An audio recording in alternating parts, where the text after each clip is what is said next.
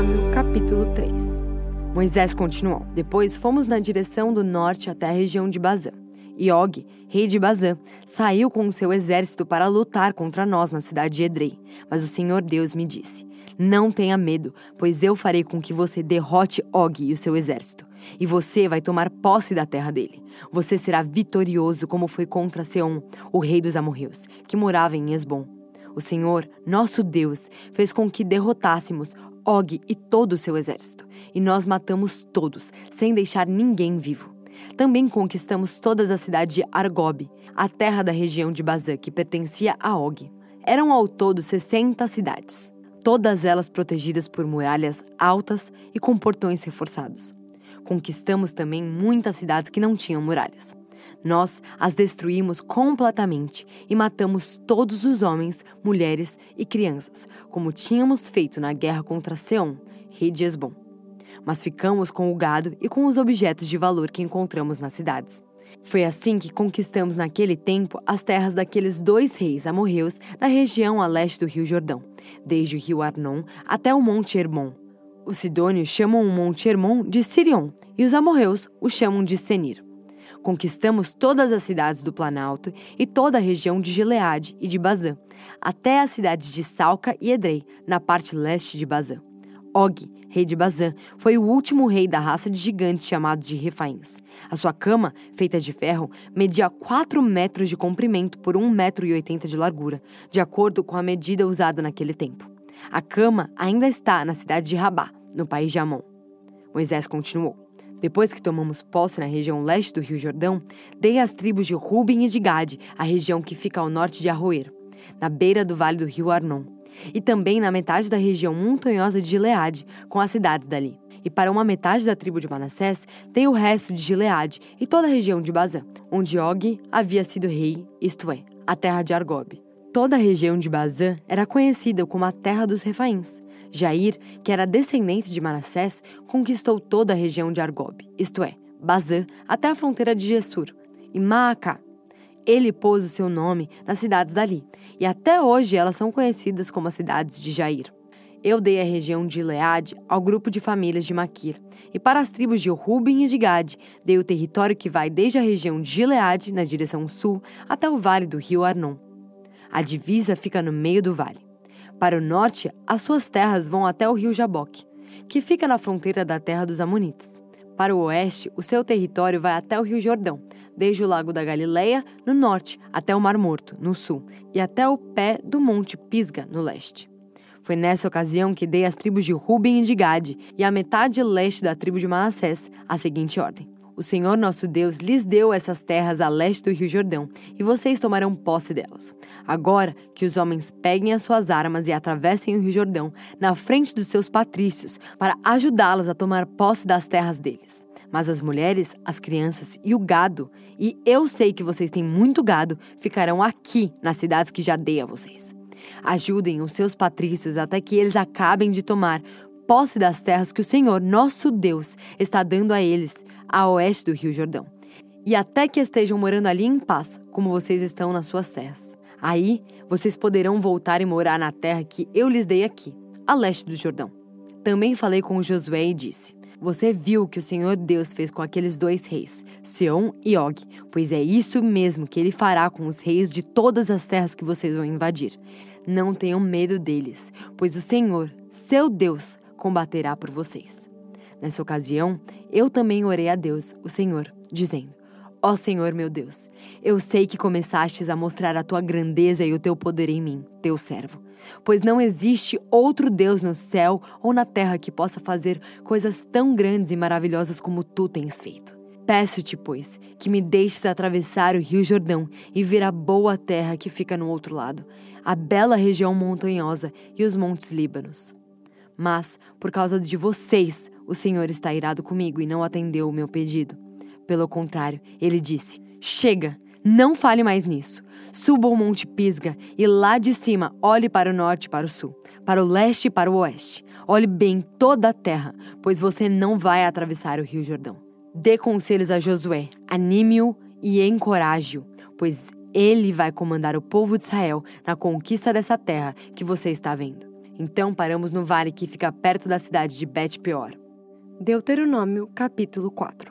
Depois Moisés disse ao povo de Israel: Obedeçam a todas as leis e a todas as ordens que eu estou dando a vocês agora, para que vivam e tomem posse da terra que o Senhor, o Deus dos nossos antepassados, vai dar a vocês. Não acrescentem nada à lei que eu lhes estou dando, nem tirem dela uma só palavra. Guardem todos os mandamentos do Senhor nosso Deus. Vocês mesmos viram o que o Senhor fez perto do Monte Peor, como matou todas as pessoas do nosso povo que ali adoraram o Deus Baal. Mas aqueles que continuaram fiéis a Deus, o Senhor ainda estão vivos. Como o Senhor, meu Deus, me ordenou, eu lhes tenho ensinado as leis e os mandamentos que vocês deverão guardar na terra que vão invadir e que vai ser de vocês.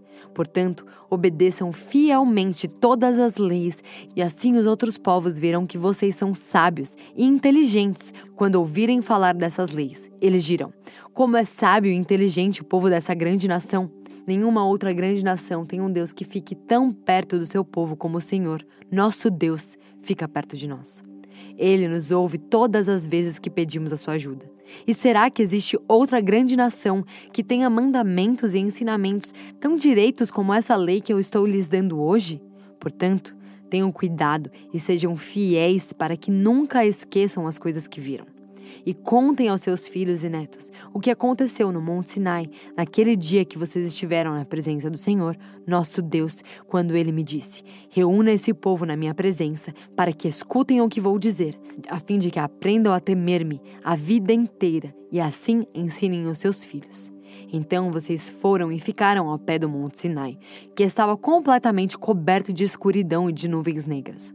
Em acima do monte havia fogo e as suas chamas subiam até o céu.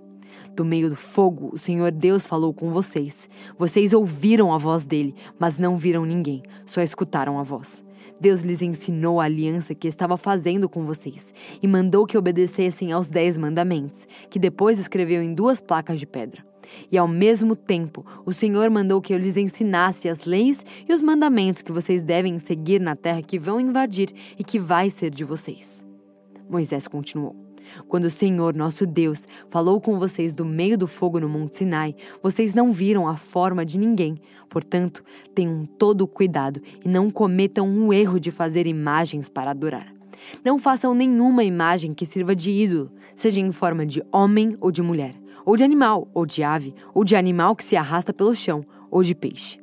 E quando olharem para o céu, não caiam na tentação de adorar o sol, a lua ou as estrelas, pois o Senhor, nosso Deus, repartiu o sol, a lua, entre os povos, para que eles os adorem. Mas vocês são o povo que o Senhor tirou do Egito, aquela fornalha acesa para serem somente dele, como de fato são. Por causa de vocês, o Senhor Deus ficou irado comigo e jurou que nunca atravessaria o Rio Jordão nem entraria na boa terra que o Senhor, nosso Deus, lhes está dando. Eu não vou atravessar o Rio Jordão, vou morrer aqui mesmo, mas vocês vão atravessá-lo e tomar posse daquela boa terra. Tenham cuidado de não esquecerem a aliança que o Senhor, nosso Deus, fez com vocês.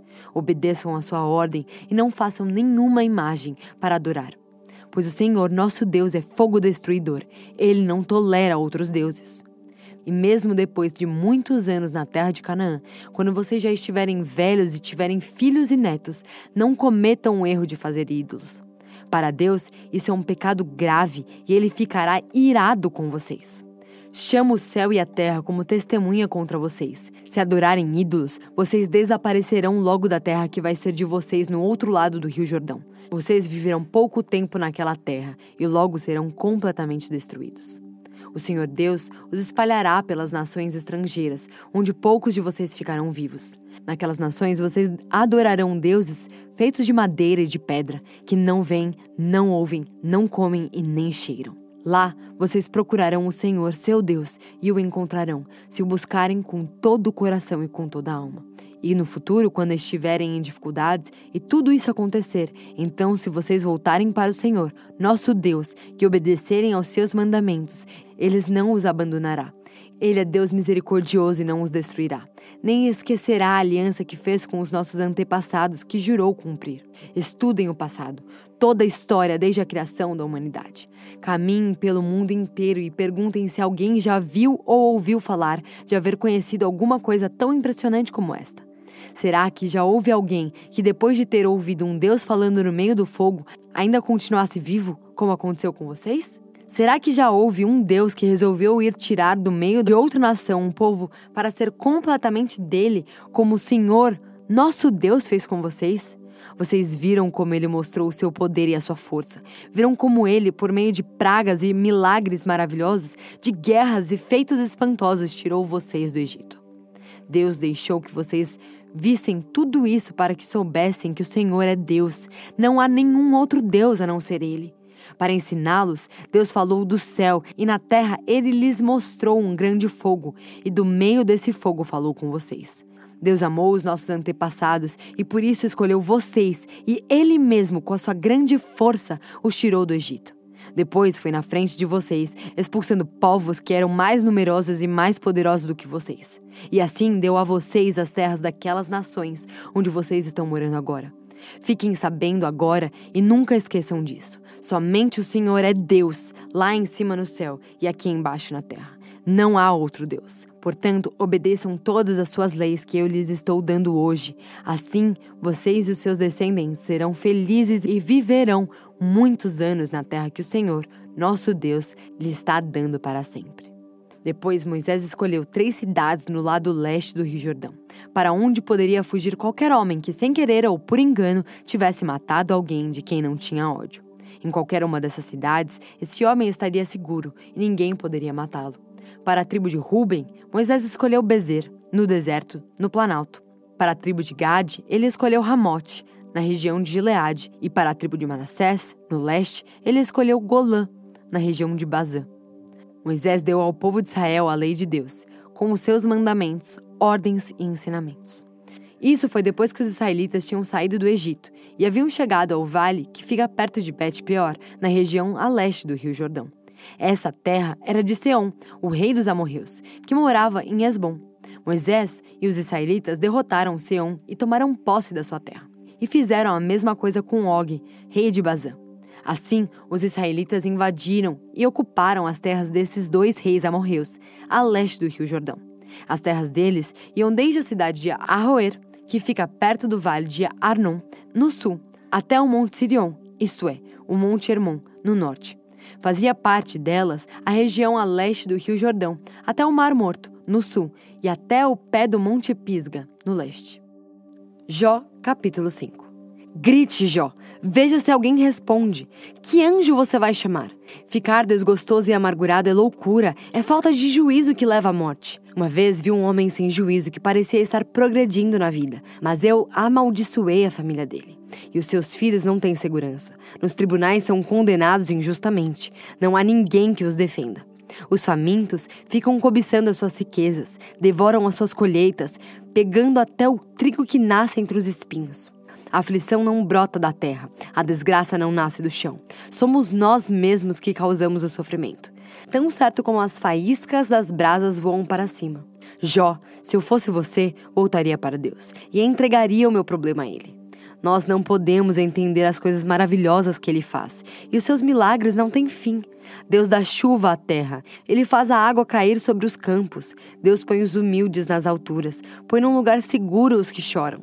Deus faz com que os planos dos espertos falhem e que as suas ações fracassem.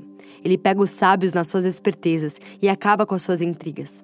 Em pleno dia, eles ficam no escuro e ao meio-dia andam às cegas, apalpando como se fosse noite. Deus salva da morte os pobres, ele livra os necessitados das mãos dos poderosos. Deus dá esperança aos fracos e tapa a boca dos maus. Feliz é aquele a quem Deus corrige. Por isso, não despreze o castigo do Deus Todo-Poderoso. Deus fere, mas Ele mesmo faz o curativo. Ele machuca, mas as suas mãos curam. Vez após vez, Deus salvará você do perigo e não deixará que nenhum mal lhe aconteça. Em tempo de fome, Deus não deixará que você morra, e em tempo de guerra, Ele o salvará da espada. Ele o protegerá das más línguas, e você não terá medo quando houver destruição. Você se rirá quando houver violência, e faltarem alimentos, e não terá medo dos animais selvagens. Nos seus campos, as pedras não estorvarão o arado, e os animais selvagens não o atacarão. Na sua casa você viverá em paz, e quando contar as suas coisas, não vai achar falta de nada. Você terá muitos filhos e os seus descendentes serão tantos como as folhas no capim do pasto. Você vai morrer velho e forte, como um feixe de trigo colhido no tempo certo. Jó, a vida nos ensina que é assim. Esta é a verdade. Pense nisso para o seu próprio bem. Mateus capítulo 26, versículo 47. Jesus ainda estava falando quando chegou Judas, um dos doze discípulos. Vinha com ele uma grande multidão, armada com espadas e porretes que tinha sido mandada pelos chefes dos sacerdotes e pelos líderes judeus. O traidor tinha combinado com eles um sinal. Ele tinha dito: Prendam um homem que eu beijar, pois é ele. Judas foi até perto de Jesus e disse: Mestre, que a paz esteja com o Senhor. E o beijou. Jesus respondeu: Amigo, o que você vai fazer, faça agora. Então eles chegaram, prenderam Jesus e o amarraram. Mas um dos que estavam ali com Jesus tirou a espada, atacou um empregado do grande sacerdote e cortou uma orelha dele. Aí Jesus disse: Guarde a sua espada, pois quem usa uma espada será morto por uma espada. Você não sabe que se eu pedisse ajuda ao meu pai, ele me mandaria agora mesmo doze exércitos de anjos? Mas nesse caso, como poderia se cumprir aquilo que as Escrituras Sagradas dizem que é preciso acontecer? Depois Jesus disse para aquela gente: vocês vêm com espadas e porretes para me prender como se eu fosse um bandido. Eu estava todos os dias ensinando no pátio do templo e vocês não me prenderam. Mas tudo isso está acontecendo para se cumprir o que os profetas escreveram nas Escrituras Sagradas. Então todos os discípulos abandonaram Jesus e fugiram. Os homens que prenderam Jesus o levaram até a casa do grande sacerdote Caifás, onde estavam reunidos alguns mestres da lei e alguns líderes judeus. Pedro seguiu Jesus de longe até o pátio da casa do grande sacerdote. Entrou e sentou-se com os guardas para ver como aquilo ia terminar. Os chefes dos sacerdotes e todo o conselho superior estavam procurando alguma acusação falsa contra Jesus, a fim de o condenar à morte, mas não puderam encontrar nada contra ele, embora muitos se levantassem para dizer mentiras a respeito dele.